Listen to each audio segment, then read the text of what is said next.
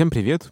Это подкаст «Давай голосом», в котором мы слушаем лучшие журналистские расследования и репортажи о России и беседуем с их авторами. Мы делаем этот подкаст вместе с премией «Редколлегия». Материалы отобраны экспертами «Редколлегии», а авторы текстов вошли в список претендентов на присуждение премии. Меня зовут Владимир Шведов, я главный редактор портала «Такие дела». Меня зовут Семен Шишенин. Я заместитель главного редактора студии подкастов «Либо-либо». Сегодня мы слушаем текст, который вышел на русской службе BBC и называется «Жадность и лень почему наркотики стали в России доступным бизнесом и для студентов, и для полицейских. Его написала Олеся Герасименко. И у нас будет такой некомфортный немножечко для нас жанр, в котором мы свою коллегу, с которой мы, собственно, периодически ведем подкаст по очереди, будем расспрашивать об этом тексте. Но я тут просто хочу сказать, что это тема, на которой более-менее невозможно написать мало. Я в свое время выпустил огромное количество текстов про хождение веществ по территории нашей великой страны, будучи редактором самоздата Батенька ДВ Трансформер. И у меня есть, на самом деле, колесе некоторые вопросы относительно того, почему она, э, ну, скажем, решила остановить свое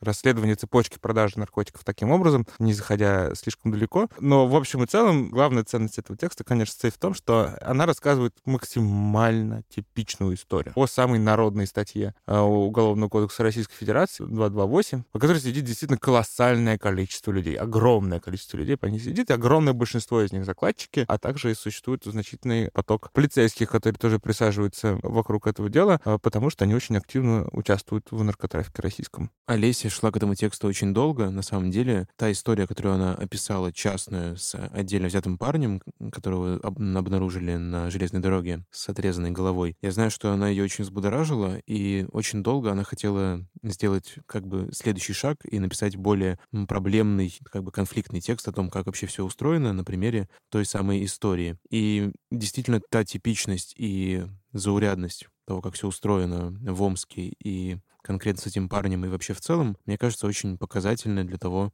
насколько у нас сейчас своеобразный и в то же время очень единый э, наркорынок сложился в России. И правда, многие тексты об этом выходят в последнее время, по большому счету, с разных сторон приходят к одному и тому же. Вот, но я думаю, что мы поговорим об этом с Олесей после того, как послушаем сам текст, а прочитает его для нас Алевтина Пугач.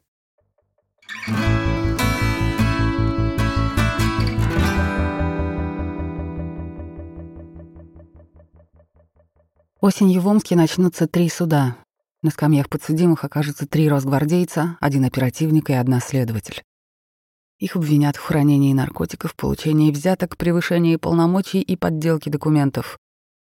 Между собой эти дела никак не связаны, объединяет их фигурантов другое. Все они так или иначе участвовали в деле Дмитрия Федорова, музыканта из Омска, покончившего с собой в декабре 2019 года через 10 дней после задержания по обвинению в торговле наркотиками. Начальник росгвардейцев приезжал на место задержания Федорова. Позже у него в гараже нашли наркотики.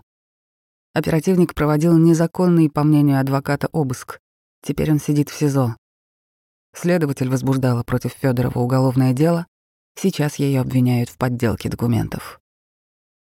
Дело самого 25-летнего Федорова сейчас слушается в Омском суде посмертно. Вместе с ним закладчиками просят признать еще пятерых молодых людей и осудить их как организованную группу наркоторговцев. Судя по материалам дела, перед адвокатами живых подсудимых стоит сложная задача. Телефонные переписки, изъятые наркотики и оперативная слежка выглядят весомыми доказательствами. Профессия наркокурьера в регионах стала так популярна, что ей занимаются и студенты, и полицейские.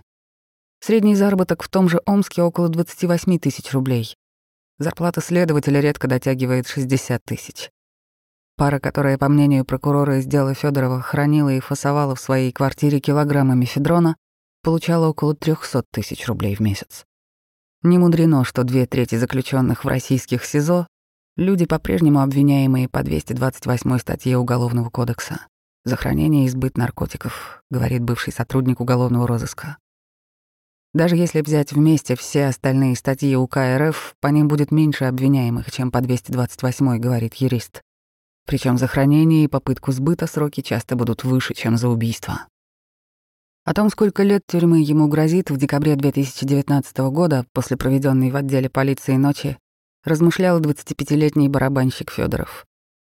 Как следует из обвинительного заключения, его задержали с 18 граммами мефедрона, расфасованного в 18 пакетиков, 13 из которых он успел разложить вдоль гаражей за домами на улице Химиков.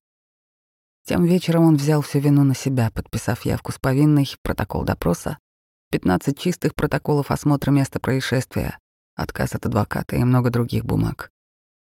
Но позже Федоров категорически отрицал, что делал закладки. Он плакал в отделении полиции, где его допрашивал оперативник Николай Корнейчик. Плакал дома, где жил с невестой Людмилой. Плакал на приеме у адвоката Игоря Суслина. В новом 2020 году Федоров планировал записать первый альбом, защитить диплом и жениться. Ему нужны были деньги. В свободное от репетиции время он подрабатывал и менеджером Евросети, и водителем Uber, и преподавателем в школе барабанов. А в ноябре сказал друзьям и невесте, что устроился менеджером в компанию, которая устанавливает системы «Умный дом». Правда, ни адреса его офиса, ни контактов его начальника, ни имен клиентов никто не знал. Алиби, которому корреспонденты BBC зимой 2020 года не нашли подтверждения, таким и осталось. Задержавшие Федорова росгвардейцы позвонили своему капитану, главе 4 взвода Андрею Муромскому, а тот связался с оперативником Николаем Корнейчиком и попросил его помочь с оформлением документов. Никто из них не сообщил о происходящем в дежурную часть. Устроили такой между собойчик, говорит адвокат Федорова. По показаниям Федорова, записанным на видео, один из полицейских отвел его в сторону и сказал: "Расклад такой, ты закладчик. 15 закладок ты уже сделал, 5 у тебя на кармане. Сейчас приедут понятые, будем под камеру проводить личный досмотр. На вопрос, имеете ли при себе запрещенные вещества, должен будешь ответить «имею» с целью распространения. Музыкант на опросе у адвоката говорил, сказал, мол, если откажусь, отправлюсь сразу в СИЗО, а оттуда сразу в тюрьму. А так на первый раз получишь условку, если не будешь сопротивляться. Телефон музыканта полицейский забрал и положил в карман своей куртки. По закону телефон должны были упаковать и опечатать. Но этого, по словам Федорова, во время опроса у адвоката никто не сделал. Полиция отказалась комментировать ситуацию с задержанием музыканта. Он в признач пошел, вот они на формальности и забили. Это по-умско-ментовски абсолютно, пояснял тогда собеседник, близкий к оперативникам. После ночи в участке Федоров с Корнейчиком вернулся на место задержания. По словам музыканта, полицейский якобы показывал ему, в каких местах Федоров должен найти закладки во время следственного эксперимента. У гаража, в трубе, под камнем, у дерева. Федоров передавал его слова так. «Смотри и запоминай, потом покажешь. Это зачтут как сотрудничество со следствием. Откажешься, сейчас же поедешь в СИЗО». Адвокат Суслин несколько раз спрашивал, когда оперативники откроют ваш телефон, вы уверены, что они не найдут там никаких доказательств преступления?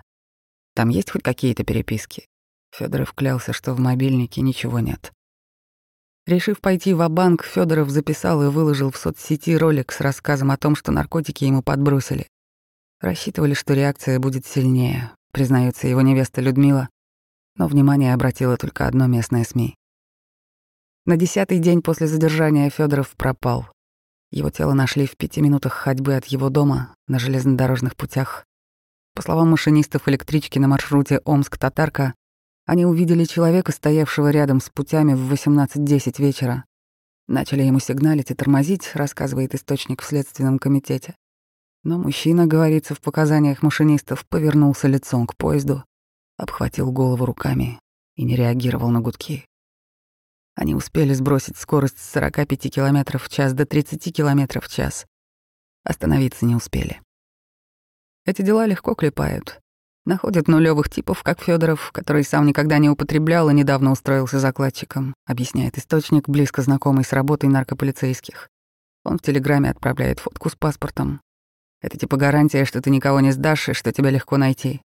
Делает он несколько закладок, а потом его сдают как сдают у нас 90% закладчиков. Барыги так делают палки полиции, и полиция не сношает им мозги дальше. Такой оброк, говорит один из полицейских в Пермском крае, распространен во всех регионах. Отправляя в суд дела курьеров, полицейские, довольные статистикой, не копают дальше и не ловят никого выше. А тут какой-то Федоров, ну кому он нужен? Кто за него впишется? Говорит источник в МВД. По его словам, есть предположение, что Федорова сдал сотрудник УВД. Он мог сообщить росгвардейцам, что вечером в определенном районе некий человек будет делать закладку. Но, как уверены несколько адвокатов, знакомых с делом, гвардейцы поторопились и взяли Федорова, не удостоверившись, что это действительно он будет раскладывать наркотики. Поэтому выглядят подозрительными указанные в протоколе 23 минуты, за которые Федоров якобы успел разложить 15 закладок вдоль нескольких улиц на 3 километра по колено в снегу. Поэтому, возможно, в суде свидетель обвинения не может сказать, кто видел, как Федоров делал закладки. Поэтому, как рассказывал Федоров, оперативнику и пришлось ходить с ним и показывать места закладок. И поэтому же позиция его адвоката Суслина не меняется. Его клиент тем декабрьским вечером не закладывал наркотики. Через 10 месяцев приезжавшие на место задержания Муромский и его подчиненные поменялись с Федоровым ролями. В октябре 2020 года их в похожий снежный вечер на улице Королёва задержали сотрудники Омского управления ФСБ. Поставили лицом к стене и обвинили в хранении наркотиков. Два источника в силовых структурах, знакомые с материалом дела, объясняют так. Одна группа делала закладки, вторая собирала деньги с курьеров, которые работали не с ними, чтобы не возбуждать на них уголовку. Задержали сначала и тех, и вторых, а потом поехали к начальнику. Откупиться от задержания для закладчиков стоило от 25 тысяч рублей. Они там оборзели уже. У росгвардейцев есть базы всех наркоманов и контакты всех, кто распространяет по району. Все известно и контролируется, говорит источник в МВД. Вот по ним они и отжимали деньги у людей. Где-то подкидывали, где-то запугивали, а сами во время патрулирования раскладки делали. Они же в погонах, за ними никто не смотрит. Кто группу задержания заподозрит, что они делают закладки во время патрулирования? Средняя зарплата росгвардейца в Омске — 40-45 тысяч рублей. Начальник батальона получает около 60 тысяч. Работа оперативника регламентируется законом об оперативно-розыскной деятельности, то есть фактически ничем. Так этот закон широк, говорит один из омских юристов. Контролировать оперативника невозможно. Эти 60 тысяч — это не зарплата, Оплата за доступ к свободе действий. По словам одного из бывших силовиков, так было и раньше. У меня была зарплата 4200 рублей. Ехать за ней с другого конца города не имело никакого смысла. Менеджер в Евросети получал 34 тысячи. И тогда не было шуткой, что вот у тебя удостоверение, дальше крутись как хочешь. А сейчас с наркотой начальник может получать и 500 тысяч в месяц. Пацанам он платит по 100 штук к зарплате объясняет местный журналист-расследователь Евгений Долганев. Вот я не пойду торговать, и ты не пойдешь, потому что мы знаем, что рано или поздно мы будем на месте Федорова. А они про это не думают. Ни студенты, ни менты. Они делают это ради бабла. Им не страшно. Условный росгвардеец поработал в системе. Он знает начальника УВД, начальника следствия. Ему кажется, что он договорится. Но вообще сейчас в Омске уже сложно договориться хотя здесь годами была выстроена суперсистема торговли наркотиками. Один из обвиняемых по 228 статье в Омске, организатор магазина, торгующего наркотиками, в суде оценивал оборот за три месяца торговли в 78 миллионов рублей, а прибыль в 39 миллионов рублей. Средняя зарплата в городе 30 тысяч рублей. Можно на эти деньги какие-то проистекающие из телевизора мечты осуществить? Нет, вздыхает один из специализирующихся на делах по наркотикам, омских юристов. Что произойдет при столкновении рядового из оперативного подразделения с той системой, которая генерирует за три месяца 39 миллионов рублей прибыли? При этом столкновении происходит жизнь. Существует много приговоров в отношении сотрудников Росгвардии, которые раскладывали закладки, говорит один из омских адвокатов, в прошлом работавший в уголовном розыске. Так в Челябинске недавно осудили двух бойцов Росгвардии, год торговавших мефедроном. Начальник подразделения легко может выстроить свою собственную сеть, взяв в оборот своих же подчиненных, объясняет юрист. С моей точки зрения, это абсолютное безумие, конечно. С другой стороны, наша же пословица говорит, стоять у колодца и не напиться невозможно, объясняет юрист. Командира взвода Росгвардии Андрея Муромского задержали сотрудники Омского УФСБ. Как говорит источник в Следственном комитете, на его команду вышли еще за три месяца до задержания Федорова. Силовики получили анонимку, что один из сотрудников Росгвардии распространяет наркотики в советском районе Омска. За полицейскими седьмого отдела полиции и росгвардейцами, работающими по советскому округу, начали следить. Заметили, как начальник ездит в свой личный гараж в рабочее время, во время ночного или дневного дежурства. Заходит туда, но выходит всегда без машины. Когда Муромского привезли в гараж на обыск, там нашли около 70 граммов разных наркотиков. Муромского в октябре отправили под домашний арест. В апреле 2021 меру пресечения сменили на запрет выходить из дома с 8 вечера до 8 утра. А в июне суд по ходатайству следователя отказался и от этого. Причина таких мягких решений неизвестна. Адвокат и жена командира росгвардейцев от комментариев отказались. Подчиненные Муромского с октября 2020 года сидят в СИЗО. Дело возбудили по 290-й, получение взятки должностными лицами по предварительному сговору или организованной группой, и по 228 статьям УК РФ «Незаконное хранение наркотических средств в крупном размере». Будет ли в суде рассматриваться попытка сбыта, выяснить не удалось. Сразу после задержания гвардейцев в Омск приехали с проверками начальники Росгвардии из Москвы. По словам источников МВД, сначала речь шла о восьми подозреваемых сотрудниках Росгвардии. Потом их стало пять. До суда осенью 2021 года дойдут всего трое. Два рядовых бойца и командир взвода Муромский. На вопрос о том, куда делись остальные пятеро, источник помахал рукой в воздухе. Ну, там все усиленно договаривались, как могли. Через три месяца после скандала с росгвардейцами в управлении по контролю за оборотом наркотиков ОМВД по Омской области сменился начальник. А еще через два месяца на майских праздниках сотрудники ФСБ задержали другого полицейского, участвовавшего в деле Федорова, оперативного сотрудника отдела полиции номер 7 Николая Корнейчика, того самого, которого Федоров обвинял в инсценировке закладок. Как рассказывает источник в МВД Омской области, сына бывшего главы Одесского района Омска Корнейчика обвинили в превышении должностных полномочий. По мнению следователей, он изобрел такую схему. Выбрал судимого Амича, зависимого от наркотиков, и заставлял его воровать мобильные телефоны, а потом сдавать их в магазин, торгующий подержанной техникой. Адрес магазина преступник сообщал своему ментору, тот изымал ворованный телефон из продажи, тем самым раскрывая дело и повышая положительную статистику в своей работе. В материалах дела есть минимум три таких эпизода, отчасти перекликающихся с методами, которые Корнейчику вменял Федоров. Телефонный вор, уходивший без уголовного дела, в награду получал наркотики. При задержании Корнейчика у него в кабинете нашли меньше 10 граммов соли или мефедрона. Так в его деле появилась еще и 228 статья. Откуда у Корнейчика были запрещенные вещества, в МВД пояснить не смогли.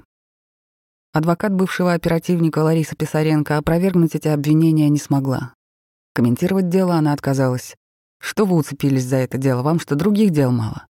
«Ничего мы пояснять не собираемся. Не вздумайте ничего писать, иначе мы предъявим вам иск». Сейчас Корнейчик сидит в Омском СИЗО.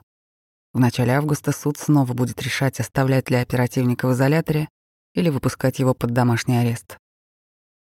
Следователь Екатерина Чайка с 20 мая 2021 года живет в Омске под подпиской о невыезде. Ее уголовное дело сейчас передают в прокуратуру. Она обвиняется в том, что подделала протокол обыска в квартире у Федорова. По мнению следствия, Чайка дала подозреваемому подписать пустые бумажки, сама поставила свою подпись, а дом его обыскивать не поехала. Об этом говорил и сам Федоров.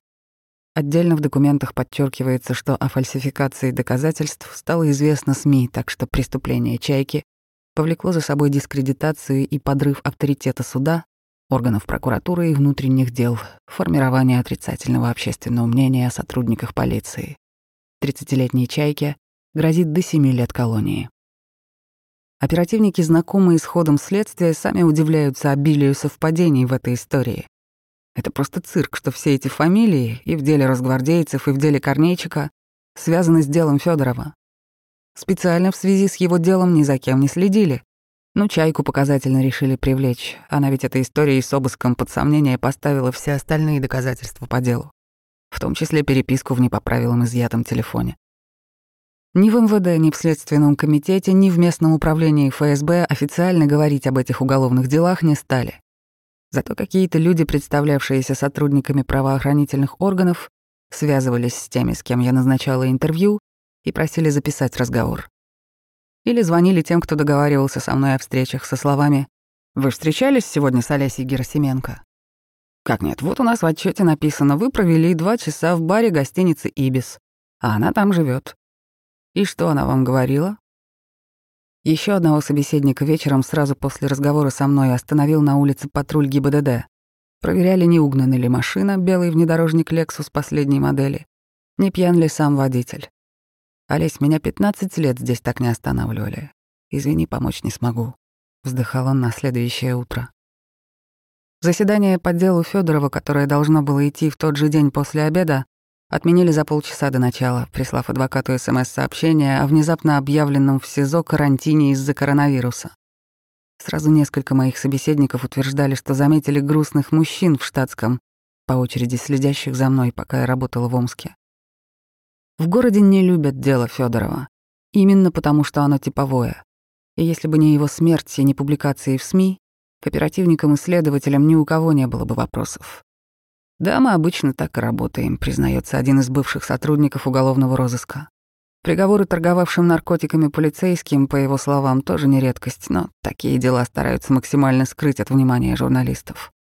Если вы знаете дело Федорова, вы знаете все дела по 228 в российских регионах, говорит один из омских адвокатов. Все обвиняемые, которых прокурор сейчас просит признать подельниками Федорова, не старше 25 лет. Только один из них сидит в СИЗО, Соловьев, который, по версии следствия, привозил в свою квартиру килограммы наркотиков и фасовал их там вместе со своей девушкой Еленой Кучковской. В обвинительном заключении говорится, что вместе они зарабатывали 250-300 тысяч рублей в месяц. Остальные обвиняемые — закладчики, незнакомые между собой. По их показаниям, работу они сами не искали, им предложили ее через сообщение во ВКонтакте. После короткой переписки с анонимом они отправляли свое фото с кодовым словом, написанным на листе бумаги, Потом от кого-то просили фото паспорта, от кого-то видео квартиры, где он живет, от кого-то залог в пять тысяч рублей. И присылали точку, где можно было забрать первую партию товара. Обещали и карьерный рост до должности оператора, который рассылает адреса для закладок, или курьера-кладовщика, который хранит крупные партии наркотиков. В случае невыхода на работу штраф 5000 рублей, за потерю закладки 2200 рублей. В материалах дела Федорова говорится, что он не успел проработать и месяца, так и не получив свой гонорар наркокурьера. Часто они и не получают первый заработок. Не успевают они получить свои деньги. Их берут через первый же месяц, рассказывает адвокат Ольга Михайлова из независимой омской коллегии адвокатов «Закон и право». Для Омска, как думаю, и для других регионов статья 228 самая молодая, от 16 до 25 лет основные клиенты по ней, продолжает ее коллега Виталий Кириченко. Спустя год или месяц, кому как повезет, после первой закладки к адвокатам приходят заплаканные родители курьеров. Юристы перебирают в памяти недавних клиентов. Две девочки 14 лет, школьник 15 лет, 16-летний старшеклассник, который закладывал последние три года. Ребенок при маме божился, что только недавно попробовал так заработать. Я услал маму из кабинета под каким-то предлогом.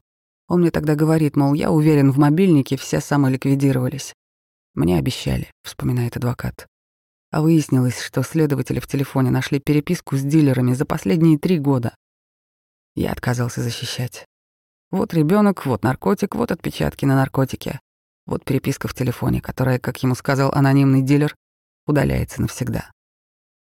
Вербуемому объясняют, что он в безопасности, Ему дают ложный метод проверки, сокрушается юрист из другого бюро. Давай скажем, что есть прога, которая все удалит. Человек с клиповым мышлением, не профессионал, перепроверять ничего не будет. Бывший сотрудник угрозыска, он в 90-х откачивал на улицах героиновых наркоманов и помнит, как в первых собранных на скорую руку местными ОПГ-рехабах наркоманы делали тротуарную плитку, Теперь адвокат вспоминает, что последний раз защищал профессионала, который всерьез занимался торговлей наркотиков пять лет назад. Их с подельником даже и взяли случайно. Дорожный патруль остановил для проверки документов. Наркотиков в машине не было, но зато были девять глушителей радиосигнала, рукописные карты города с нанесенными углами охвата видеокамер и складной снегоход. Остальное — место склада и финансовый центр — из них выбили пытками но больше с тех пор ко мне такие не приходили.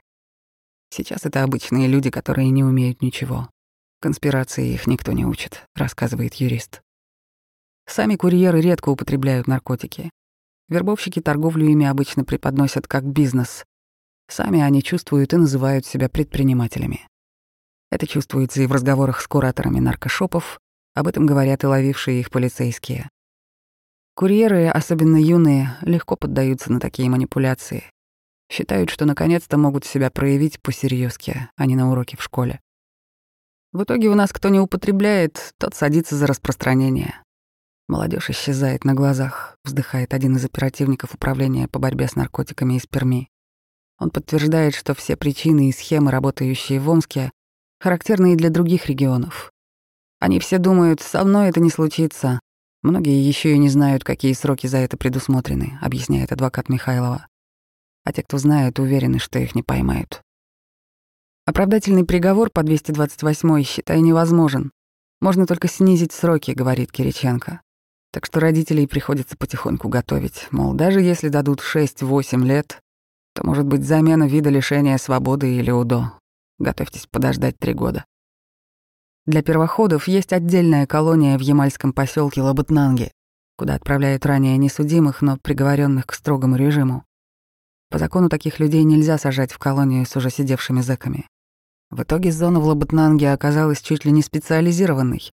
Подавляющее большинство заключенных сидит там по 228 вместе с теми, кого осудили за квалифицированный разбой и терроризм.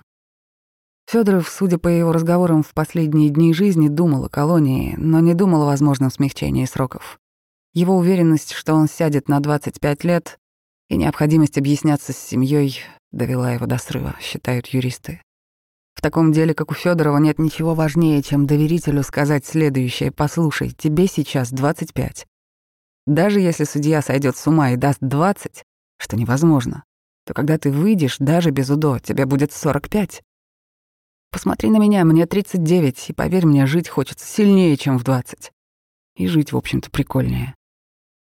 Я вообще был бы рад погрустить и сказать, насколько в Омске все плохо и нет работы, и что остается только торговать солью, но черт, это не так, говорит один из адвокатов.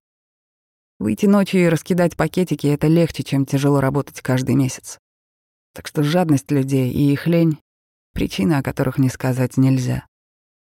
И еще это вопрос не бедности, а правильного предложения и доступности. С доступностью действительно проблем нет. Я хожу по центру Омска вдоль закрашенных граффити, обещающих подработку от 60 тысяч рублей в месяц, зная, что скоро на их месте появятся новые. В большинстве наркомагазинов существует отдельная должность и оклад для трафаретчиков. Вспоминаю, как в прошлый приезд в Омск СМС-сообщения с предложением такой работы приходили моим собеседникам во время разговора. Нужна подработка, стремление повысить ЗП в три раза больше областной. Контроль доставки от склада к покупателю. Четыре часа в сутки. Неопытных обучим всему, говорилось в них. Бывший сотрудник угрозыска, работающий теперь адвокатом, пытается мне объяснить систему. Почему так несправедливо происходит?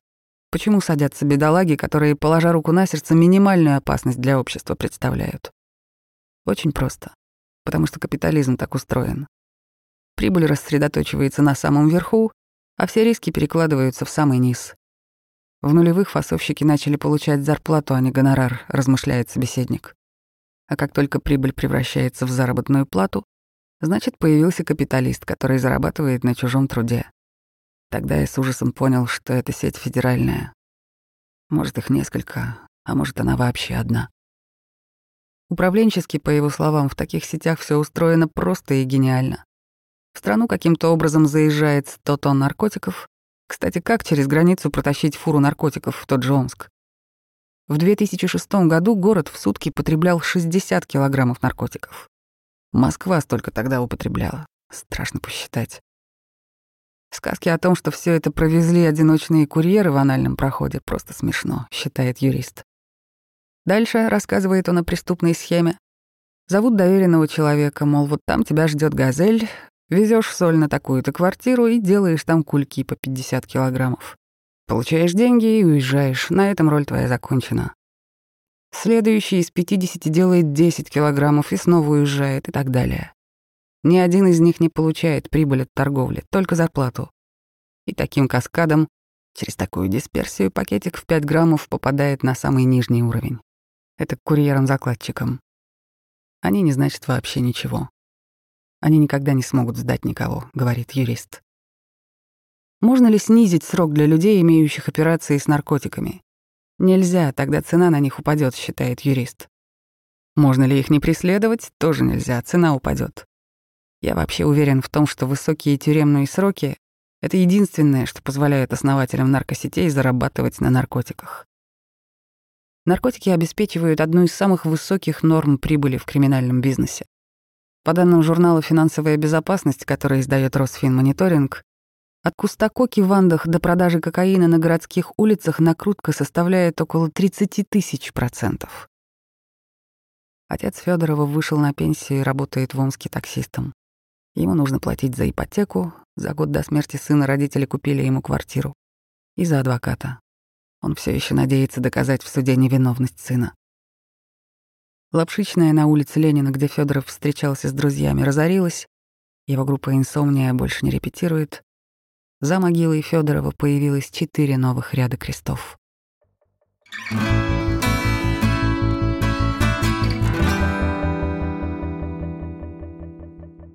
Наверное, первый вопрос у меня будет к тебе после того, как мы послушали этот материал.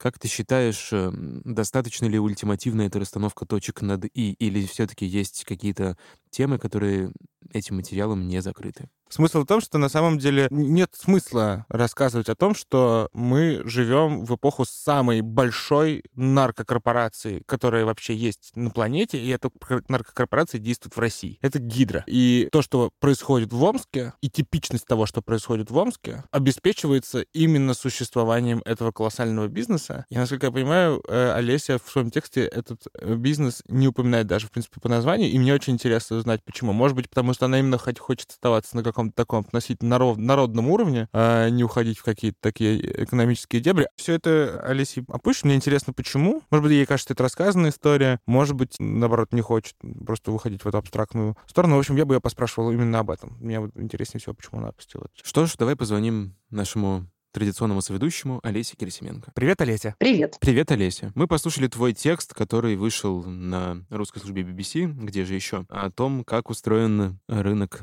наркотиков в городе Омске и как была устроена одна отдельно взятая история, которую ты раньше писала.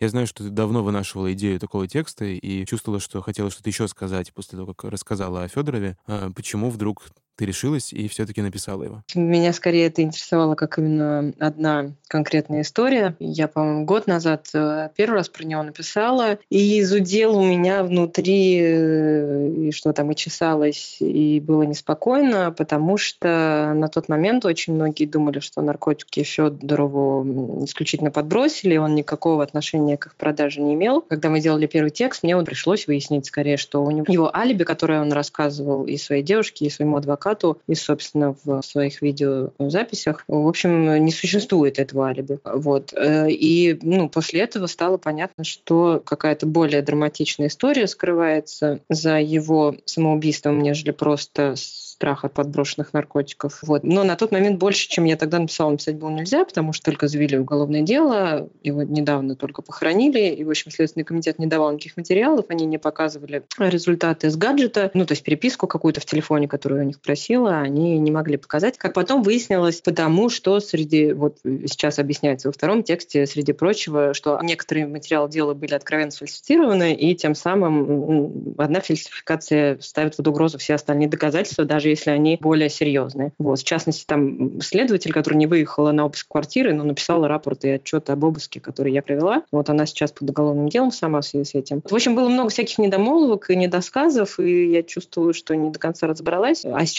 идет суд, и ну, обвинительное заключение чуть более яркую картину рисует происходившего тогда, что, собственно, не отменяет никаких претензий Федорова и его адвоката к полицейским, которые участвовали в его деле. Они все эти претензии, собственно, верные. Вот. И, в общем, оказалось такой э, замкнутый круг, лента Мёбиус, или как угодно это можно назвать, когда все друг друга обвиняют в вранье, при этом все так или иначе занимаются наркотиками, и все рано или поздно обвиняют э, в этих занятиях, привлекают за них. И, в общем, как-то, ну, непонятно, как так сильно связана правоохранительная система и система продажи наркотиков в стране. Вот это мой, наверное, вопрос к тебе, Олесь. У тебя есть очень яркая цитата из источника, близко знакомого с работой наркополицейских. Цитата такая, я прочитаю не целиком. Речь идет о том, как люди становятся закладчиками или наркокурьерами. Значит, они в Телеграме отправляют фотку с паспортом, э, это, очевидно, своему нанимателю. Это тебе гарантия, что ты никого не сдашь, что тебя легко найти. Делают он несколько закладок, а потом его сдают. Как сдают у нас 90% закладчиков. Это в смысле 90% всех закладчиков, которых арестовывают, они попадают таким образом? Или там 90% закладчиков сдают, и они попадают в тюрьму? Это 90% от чего, короче, эта цифра? Да, да. В общем, идея такая, что у, у многих, не только у этого источника, мысль одна и та же, что организаторы этих сетей, даже не самые, не самые главные бенефициары, а средние руки, в общем, менеджеры, они жертвуют пешками в этой игре, как раньше, в принципе, это было всегда. Например, надо посмотреть сериал «Прослушка», он ровно про это. Просто тогда не было интернета еще. Но в целом, в общем, они сдают свой низовой персонал полицейским. То есть это может быть анонимное сообщение или просто разговор с другом, который работает в отделе по борьбе с наркотиками. Вот. И они говорят, что там-то, там-то будет сегодня закладчик работать. Полицейские приезжают, берут закладчика, у них уголовное дело, особенно если там больше, там, не помню точно, 10 грамм, это будет какой-нибудь особенно крупный размер, да, 20 да, да. закладок. Э, если сдадут, например, двоих, то их можно ввязать в организованную группу. И, в общем, это вполне себе особо тяжкое преступление, что считается, ну, хорошо для статистики. И оно фактически раскрыто, да, потому что, как там говорят адвокаты, в таких делах защищать вообще нечего, и протестовывать довольно мало что есть, потому что обычно это, ну, переписка в телефоне, отпечатки, и вот, и вот он наркотик. Я, я хотел спросить, тот, кто сдает, это кто конкретно? Дело в том, что вот угу. у тебя в тексте нет ни одного упоминания слова «гидра», если я не ошибаюсь. Почему так? А, ну, потому что не все эти маркетплейсы, они на гидры. А, да? Ну, да, у меня не входило в задачу анализировать интернет-площадки, потому что, например, вот там дело Федорова, в котором он проходит, там магазин вообще не связан. Это не важно, где находится каталог наркотиков, которые тебе могут завтра привести во двор. Вот в моей теме это совершенно не важно. Ну, я не, не скрывала там кибермошенничество. Схема везде совершенно одинаковая. Есть курьер, э, есть человек, который фасовщик, так называемый, который хранит более крупный вес своей квартире. Есть человек, который принимает э, тонны этого наркотика, да, и есть главный бенефициар. Эта цепочка может быть размножена там каким-то путем ну, до там энного количества человек. Никто из них друг друга никогда не видел и не знает. Мне просто интересно, что это как-то более-менее опущенная деталь, потому что, строго говоря, это ведь колоссальный рынок, он огромный, в том смысле, что никогда, никогда в России не продавали наркотики так централизованно. Да, я понимаю, но просто о том, что маркетплейс находится на Гиндре, как бы написано огромное количество текстов. Я бы не сказала, что я могу здесь что-то добавить нового. Мне скорее интересовало, как а, вот эти работающие в магазинах курьеры, как они взаимодействуют с системой, и почему действительно у нас подавляющее количество дел по 228 это только наркокурьеры, да, и очень редко берут э, людей хотя бы там с тремя-четырьмя килограммами наркотиков, да, то есть вот тех самых фасовщиков хотя бы. Угу. До них не доходит. Угу. И вот одна из теорий полицейских, которые занимали, занимались этим, или силовиков, которые в соседних ведомствах работают, это такая, что курьер становится такой э, жертвой взамен на то, чтобы наркополицейские не копали глубже. И вот угу. дело Федорова, оно раскопано глубже, там как раз фасовщик тоже, э, ну, один из обвиняемых в, в том, что он хранил и фасовал, он там как раз есть. И это редкость. Видишь, мне, видимо, этой стороны немножко и не хватило, потому что, ну, то, что мы сейчас знаем о Гидре и вообще о крупных маркетплейсах помимо нее, это как бы две особенности этого бизнеса. Он супер централизованный, а это означает, что там у какого-то количества людей огромные есть деньги, да, и тут это как бы не совсем та же самая история, грубо говоря, какая всегда, условно говоря, про то, что происходит сейчас, нельзя сказать, что такое происходило всегда. Гидра — это колоссальная совершенно экономическая штука, и когда речь идет о том, как она сотрудничает с полицейскими, тут как бы такое впечатление, что здесь тоже должно происходить что-то несколько новое. У тебя твои респонденты не говорили про то, что типа с появлением маркетплейсов изменилась система как-то, не знаю, вот коррумпирование наркополицейских или наоборот? Это не коррумпирование, это, они же не предлагают им деньги, понимаешь, это не коррумпирование, это анонимное сообщение в там, телеграм полицейского, даже это не информатор, потому что они могут и не знать даже, кто им это сообщил, да, что вот там-то и там-то будет такой-то человек. А зачем ему это делать? Они раскрывают дело, и они не идут дальше. Ну, просто такое джентльменское соглашение. То есть ты считаешь, что это такой как бы молчаливый договор Да, людей, да, которые да, друг другу факт. никогда не Да, встречались? Да, ну это то, как мне, э, я не могу ручаться, что это единственный вариант да, сотрудничества, но это то, о чем мне рассказывали. Вот. Э, О том, как устроена Гидра, я не, это не было моей целью. Ну вот видишь, просто такое впечатление, что это такая вот мощная индустрия, и неужели в ней как бы вот хлебка, это договоренность, да, что типа вот анонимные люди анонимно сливают Нет, ну а почему она хлебка? Ну, у меня нет проблем, если я там э, в дежурный сегодня ночью езжу по центру Новосибирска или Томска, мне говорят, проверь в такое-то время тут и точку. Это как бы мне, я ровно не трачу никаких усилий для, для того, чтобы приехать. И при этом там готовый преступник, которого беру с поличным и раскрываю дело. Это классно. Нет, я понимаю это с точки зрения, может быть, э, мента того же самого, а если смотреть на это с точки зрения человека, который сдает своих закладчиков, то мне здесь его логика как бы не вполне очевидна без импульса. И- и- история про то, что не будут искать дальше, а займутся оформлением вот этого дела, она представляется мне наиболее реалистичной. Второй вариант, который мне объясняли, что часто полицейские сами создают площадки на Гидре, таким образом раскрывают себе дела. Но он, да, я потом уточняла в других городах, мне объясняли, что это довольно хлопно и все-таки опасно, да, потому что э, могут не поверить, что ты настолько работаешь под прикрытием, и заодно и тебя самого посадить. Третий вариант – это когда полицейский э, участвует в этом незаконном бизнесе и, э, зная, что коллеги могут что-то подозревать, сдает своих курьеров, чтобы просто коллеги до него не докапывались. Мгм, мгм. Такое мне тоже описывали, но чтобы писать такие вещи, нужно чуть больше доказательств, чем просто анонимные истории. Я бы хотел вернуться немного к частной истории. Вот э, с Федоровым ты пишешь, что прямо не любят в Омске эту историю. И даже Ну, не за, любят, да. за тобой следили. И Да, явно- я, я не люблю обычно в текст это И- вставлять, да, но я хотел на этом, на этом остановиться, потому что это какая-то нетипичная для тебя деталь была Да, вообще. да, да, да, да, О том, что ты прямо Да, э, и- даешь и- бэкграунд того, как это все собиралось, как там в, в фойе Ибиса, значит, э, встречались люди, а потом докладывали об этом.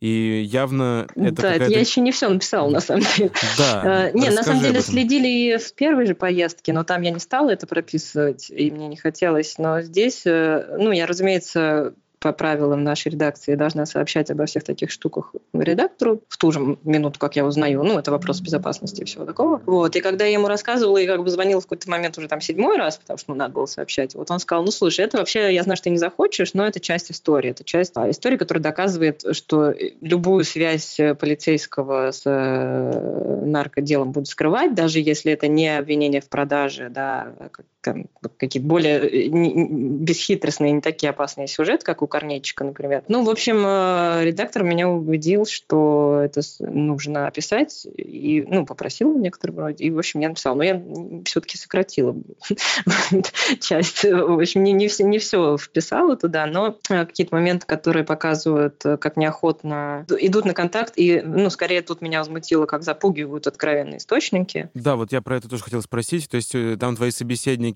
комментируют по тексту, что там после разговоров с тобой у них прям проблемы начинались, да?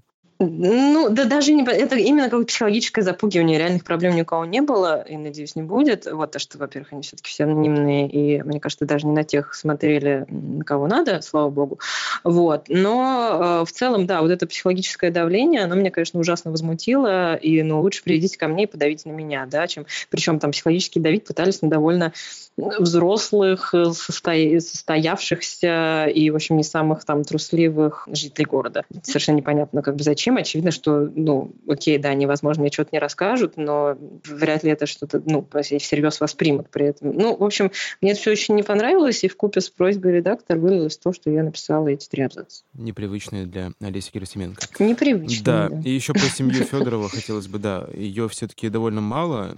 Они не очень на контакт идут, вот отец там, про который в конце Нет, они идут на контакт, но просто все, что я могла сказать про семью, написано в первом написал, тексте. да? Да, здесь да, да. такой И как бы финальный штрих о том, как он работает Да, да, такой спин посмотрите, что стало с героями этой истории, да. Ну и потом э, с- родители у него жили на севере и приехали буквально за неделю до его смерти, они, ну, как бы больше, чем в момент было известно полицейским, они точно о нем не знали. Вот, а невеста у него уже встречается с другим молодым человеком, и ну, я понимаю ее, что Ну, хочет понятно. об этой да. истории. Теперь Да, никто не она- сомневается, да, что все-таки у него... Ну, не родители, не адвокат, но остальные, да, более, более уже менее И оптимистичны. еще, да, короче. довольно депрессивная деталь у тебя там о том, что он даже первый гонорар не, не успел получить. То есть получается, что... Да, это, это очень... э, Ну, то есть по, по, вообще, насколько я поняла образ Федорова, каким он был, он, конечно, не имел никакого отношения там, к организованной преступности или вообще хотя бы каким-то мошенникам или хоть каким-то людям склонным там,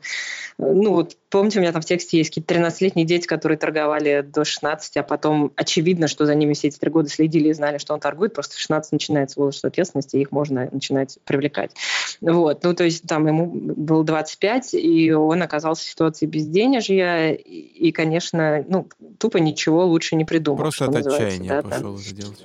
Ну, в, ну, может быть, от лени. Ну, в общем, это не какой-то коммерческий ум, а давайте я сейчас классно наварюсь. Э, очевидно, не он. Вот, он больше был занят мечтами о рок-группе настоящей и всем таком. Вот, и вот ну, это самая страшная мотивация, на мой взгляд, потому что есть люди, которые изначально там, ну, проявляют какой-то интерес и предрасположенность к неправомерному заработку, так скажем, да. А, есть люди, которые там от э, глобальной нищеты, я не знаю, каких-то смертельных болезней на это идут. А вот Федоров, он не там, не там, да, он просто вот как, ну, как вот развести пиццу, а можно было развести мефедрон.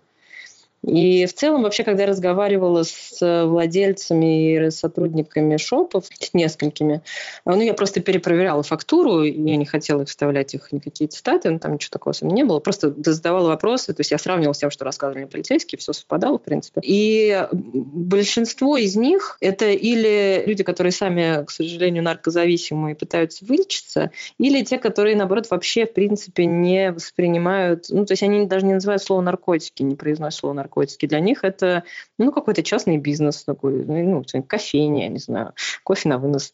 А, кто-то мне говорил даже, что он соблюдает все принципы вот этой системы, ну, не собрать как правильно аббревиатура, ну, в общем, главные, стан- главные стандарты э, менеджмента американского, MCI, по-моему, называется. Вот. Кто, кто-то пытается там чуть ли не ДМС и своим сотрудникам вводить. Но это Москва, так жирующая Москва, у которой здесь все дороже. И, кстати, там вот этот момент, что фотография с паспортом, единственное, в каком городе мне сказали, что это совершенно нам не подходит, это была Москва, потому что, ну, как, на самом деле фотография с паспортом не значит ничего, и ну, ничего из нее нельзя получить. То есть если я захочу украсть наркотики у своего э, дилера, который мне их там, да, где-то кладет, я их украду. И паспорт тут никак меня не остановит. Вот, Москва берет залог всегда сразу, и самый высокий залог среди регионов регионов, понятно. Даже здесь Москва а, живет, понятно. Ну да, да, да. Ну, смешная такая особенность. Не ложилась мне просто в это, в саму историю, но мне понравилось. Ну вот, и очень многие, в общем, относятся к это как к такому классному э, прибыльному бизнесу и, ну, о нем заботятся. Ну вот я не почувствовала, что я разговариваю с э, людьми, которые совершают довольно серьезное уголовное преступление. Да? Я, я разговаривала с многими людьми, которые нарушают уголовный кодекс. Почти у всех это как-то, ну, они ощущали это, да, что они где-то вот там. А вот эти люди вообще не ощущают. И я не поняла еще, как к этому относиться, на самом деле. Но... А у тебя статья заканчивается вот этим сценой, то, что могила героя э, закрывается угу. тремя рядами крестов. Это угу. метафора чего? Метафора. Ну, в том смысле, что история Федорова, она такая никому не нужная. Это абсолютно вот новый вариант маленького человека. Никому не интересно про него читать, знать. Никто им особо не интересуется, кроме папы и мамы и адвоката, который ну, принял э, он даже сам, по-моему, признает слишком э, личное участие в этом деле, ну, прям как бы заделано его, хотя адвокат довольно опытный много чего видел. Ну, собственно, и меня почему-то, я, кстати, не могу объяснить, почему, как не самое интересное дело. Вот, в целом, как бы до Федорова никого уже давно нет дела, и на кладбище, где стоят эти однотипные деревянные кресты, это особенно хорошо чувствует. Ну, и, возможно, у меня не было лучшего варианта концовки, окей. Скажи, а ты будешь про наркотики еще писать, или тебе хватило? Э, да не, я не считаю, что это прям был текст про наркотики как таковой. Но меня, знаете, что поразило?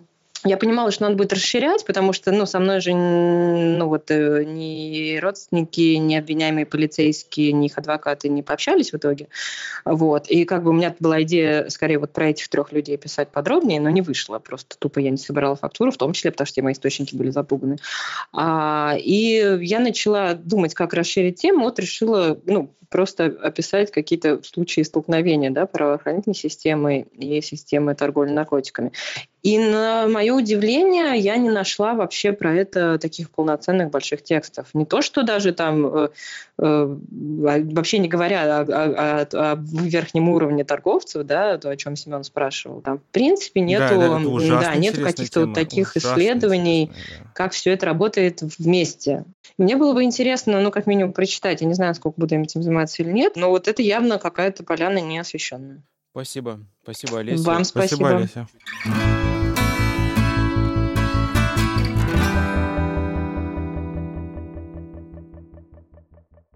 Семен, ну, явно неравнодушен ты к проблеме. Да, я не равнодушен к этой проблеме. Я на самом деле, у меня на самом деле примерно та же самая дилемма, что Олеси. Я тоже не, не вполне знаю, как к этому относиться. К тому, что как бы, есть, с одной стороны, крайней степени отсталости российского законодательства относительно наркотиков, вообще в целом крайне опрессивного отношения к этой теме у нас в Но оно стране. не просто репрессивное, оно еще и местами крайне архаичное, реально. Да, То есть да, и- да, да. Исходит из каких-то стандартов, там, не знаю, 40-летней давности. грубо говоря, есть там, не знаю, мировое движение за легалайз, можно к нему относиться как угодно, да. В России не существует даже метадоновой терапии. Как бы это, типа, России, типа, таких стран очень уже мало даже. При Просто- этом есть гидра, которая косплеит э, условно какой-то бизнес. И при этом, как бы, с одной стороны, есть нормализация наркопотребления как таковая, которую просто люди видят, они видят это в России, и как бы люди употребляют сейчас наркотики не так же, как в 90-х, грубо говоря. Несчаст- не несчастные дети в отцовских дубленках, которых в рукаве спрятан клей-момент. Это совершенно не то же самое. Как бы сейчас цивилизованное употребление раз, самых разных веществ, это, в общем-то, значительная часть досуга многих обеспеченных горожан. С одной стороны, есть вот это, да, и, а с другой стороны, есть э, вот этот колоссальный бизнес Гидра и других маркетплейсов, которые имеют очень непонятные связи и очень непонятные отношения с полицией. И с третьей стороны, вот есть как бы люди, которые хотят подзаработать. Опять же, такое впечатление, что люди, которые сейчас идут продавать наркотики, это, в общем, уже не как бы не те не какие-то вот стереотипи- стереотипизированные уязвимые слои населения, да, которые там одну дозу употребляют, две дозы продают. Как бы, опять же, даже огромная часть, собственно говоря, наркотрафика — это вещества, которые не вызывают привыкания.